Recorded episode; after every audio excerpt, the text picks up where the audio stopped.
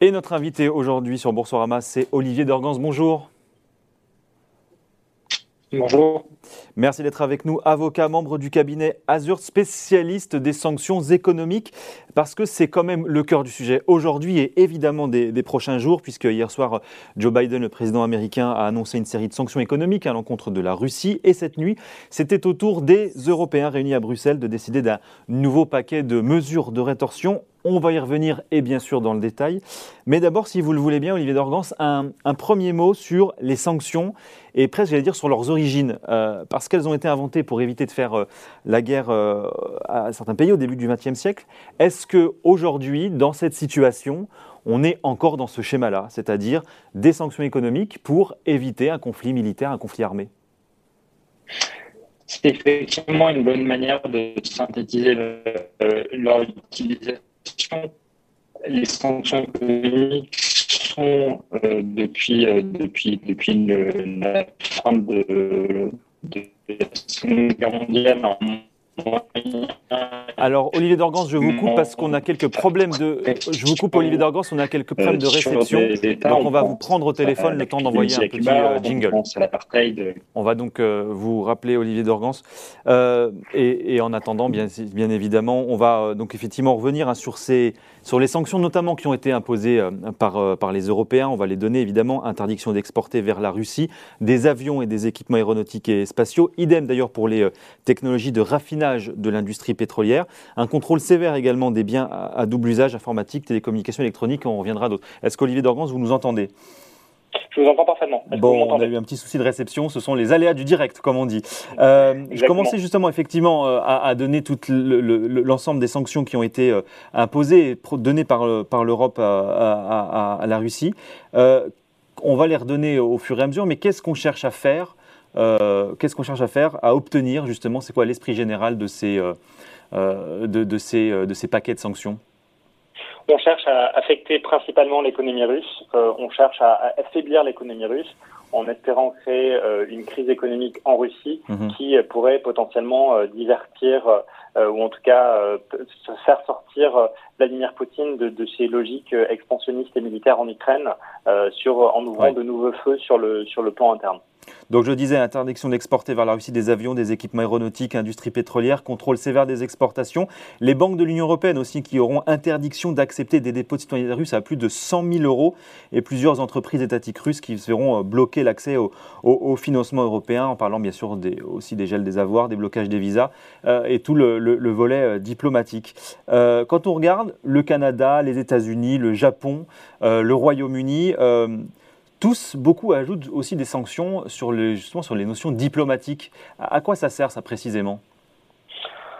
C'est plus une mesure symbolique, la partie diplomatique. C'est effectivement un moyen d'exprimer, euh, au sens du droit international, un, mécontentement ou une désapprobation. Donc c'est un moyen de pénaliser euh, les canaux diplomatiques traditionnels. Mhm. Et ce sont des sanctions qui sont adoptées euh, traditionnellement dans des temps de très grandes crises entre pays. On a parlé très longtemps euh, hier et ce matin de la rupture des canaux diplomatiques. On se pose la question de savoir si les États-Unis, notamment, vont maintenir le dialogue avec Vladimir Poutine. On, on, a entendu par, par ailleurs Emmanuel Emmanuel Macron euh, dire qu'il souhaitait maintenir ce dialogue euh, avec Vladimir Poutine. Et ces sanctions diplomatiques, en fait, s'inscrivent euh, dans cette, dans cette lignée et elles viennent indiquer très concrètement que les visas diplomatiques, notamment qui sont accordés, n'ont plus lieu d'être parce que les relations diplomatiques sont rompues. Bon, est-ce qu'elles sont suffisamment efficaces selon vous? Ce C'est pas l'avis de tout le monde, hein, ces sanctions européennes. Alors, on pourra revenir également sur les sanctions américaines qui sont plus ou moins du, du même ordre. Est-ce qu'elles sont suffisantes et légitimes? Pour moi, elles sont inédites. Euh, alors, pour répondre à la question de savoir si elles sont suffisantes, euh, il faudra qu'on attende quelques temps pour voir euh, leur incidence dans l'économie russe. Mais pour moi, elles sont inédites parce que c'est la première fois que des sanctions de cette ampleur sont imposées. Je pense notamment aux sanctions contre les principales banques commerciales mhm. russes, conjointement par trois grands blocs économiques que sont l'Union européenne, le Royaume-Uni et les États-Unis. Et est-ce qu'elles sont légitimes pour répondre euh, à la dernière partie de votre question? Euh, Je pense qu'elles le sont euh, parce que, encore une fois, c'est une réponse à une incursion dans un territoire souverain par une force armée étrangère. Et au titre des principes du droit international public, l'adoption de contre-mesures est tout à fait légitime. Il y a beaucoup de voix qui s'élèvent en, disant il aurait fallu aller plus loin sur euh, les notions commerciales et adopter notamment un embargo commercial très fort, très massif. Est-ce que c'est également votre avis? Je vais peut-être modérer effectivement ces critiques parce que je, le répète, je, ces sanctions sont, sont, sont, très très sévères. Euh, euh, on, on, ne s'en rend peut-être pas compte naturellement, mais sanctionner euh, des banques comme VTB ou Sberbank, euh, par exemple, qui sont des équivalents de BNP ou de Société Générale en France, c'est symboliquement très fort et ça ne touche pas que le secteur bancaire. Il ne faut pas oublier que ces banques-là, elles sont le soutien financier d'export et d'import depuis la Russie, donc on va avoir des effets de bord importants sur des secteurs autres que le secteur bancaire. Donc pour moi, elles sont fortes, elles sont inédites. On se garde une éventuelle dernière marche parce qu'on ne sait pas non plus euh, comment euh, les événements euh, tragiques qui sont en train de se dérouler en Ukraine évolueront ces prochains jours. Et c'est d'ailleurs le sens et de la réponse de Joe Biden et de la réponse de la Commission européenne de se laisser une dernière étape éventuellement qui, elle, s'apparenterait à un blocus total mais on est quand même proche du blocus total contre la Russie. La, Russie est en train de devenir persona non grata sur la scène économique mondiale. Sur la scène économique internationale. Mais d'ailleurs, c'est ce que disait le président du Conseil européen, hein, Charles Michel, qui disait euh, effectivement, il y a d'autres mesures qui suivront. À, à peine adoptées celle-ci euh, au cours de, de, cette nuit de ce matin, que euh, l'Europe réfléchit déjà à d'autres paquets de mesures. Qu'est-ce que ça pourrait être et comment est-ce qu'on peut finalement continuer de grimper dans, dans les sanctions? Je pense que la dernière marche à franchir, mais qui est une marche qui est douloureuse pour, euh, pour, pour les Européens et pour, euh, in fine, les consommateurs français et européens, c'est la marche gazière. Euh, on a une dépendance malheureusement encore aujourd'hui très forte au gaz russe. Alors peut-être pas trop la France, mais l'Allemagne, l'Italie, l'Autriche, la Finlande, pour ne citer que ces pays qui ont d'ailleurs été assez opposés à l'adoption de sanctions dans ce secteur. Je pense que la dernière étape, c'est effectivement le gaz l'interdiction des imports de gaz russe. Là, on vient d'interdire les imports de pétrole raffiné russe, mais l'étendre au gaz et éventuellement, euh, sanction ultime, euh, ça serait euh, de sanctionner l'intégralité des banques russes sous mesure de des avoirs et par ailleurs de, de faire pression sur SWIFT pour qu'elle déconnecte les banques russes de son système de messagerie sécurisé. Oui, parce qu'effectivement, il y a le, sujet de SWIFT. Beaucoup euh, d'Européens, de, chefs d'État européens étaient assez euh, favorables, effectivement, à déconnecter la Russie du, système SWIFT. Euh, est-ce que, comme le disait le président américain, c'est l'arme de dissuasion, de dissuasion massive par excellence?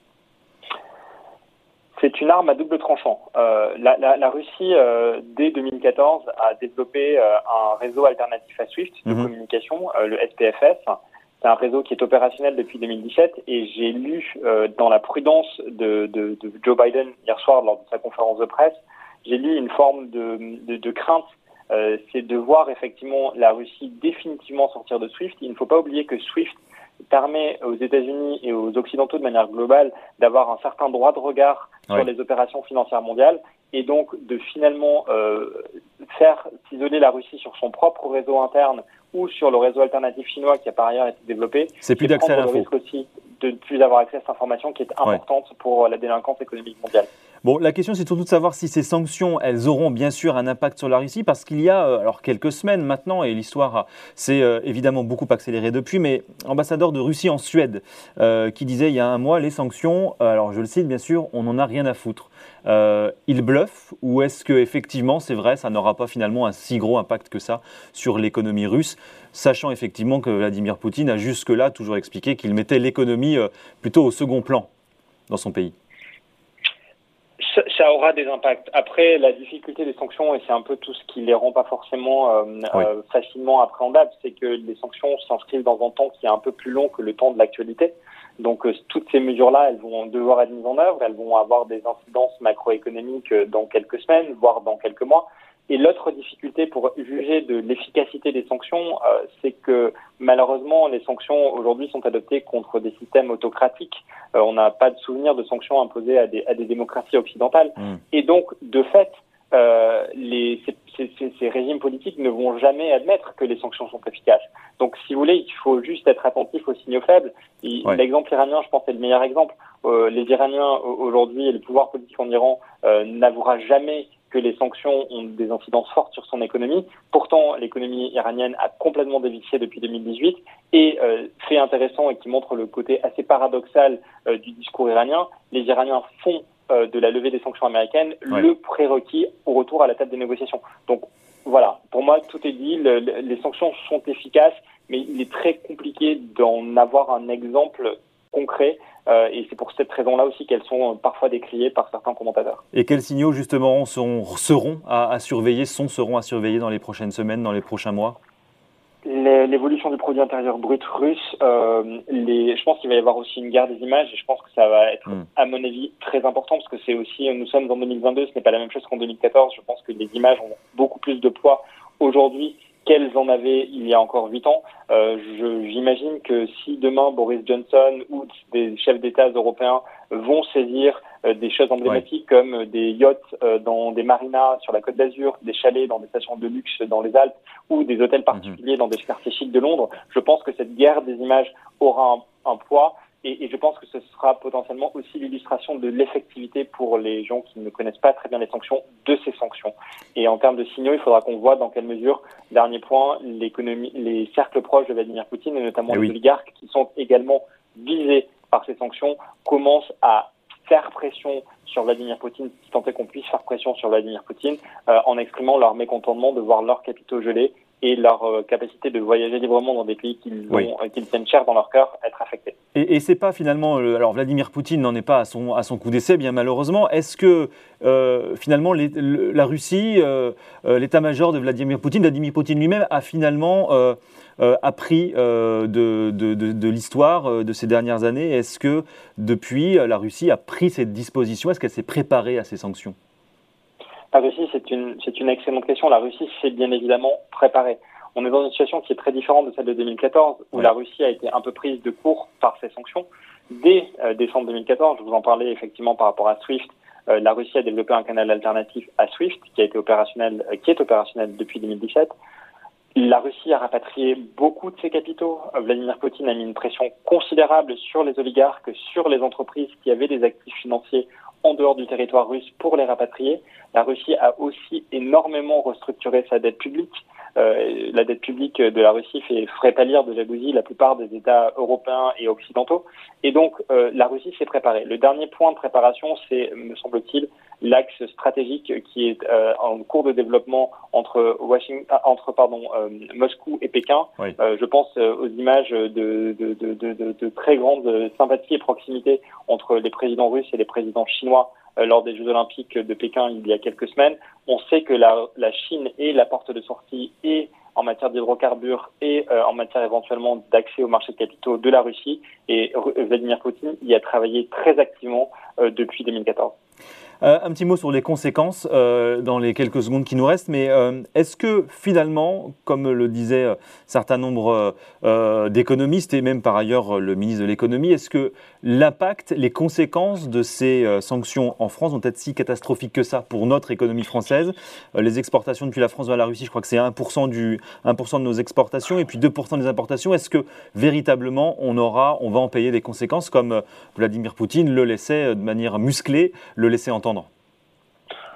Alors, euh, pour répondre à cette question, et très rapidement, euh, sur la question de la balance commerciale et des imports et des exports, effectivement, euh, Le Maire a raison, la, France n'est pas très exposée euh, à d'éventuelles contre-mesures. Par contre, point d'attention qui me semble fondamental ce matin, c'est la question des entreprises françaises. Et un grand nombre d'entreprises du CAC 40, et pas que du CAC 40, sont actives en Russie, ont des partenariats stratégiques avec des entreprises russes dans le secteur de l'énergie, je pense à Total, dans le secteur de l'automobile, je pense à Renault, dans le secteur de la grande distribution, je pense à Leroy Merlin et à Auchan pour ne citer que ces quelques marques emblématiques françaises.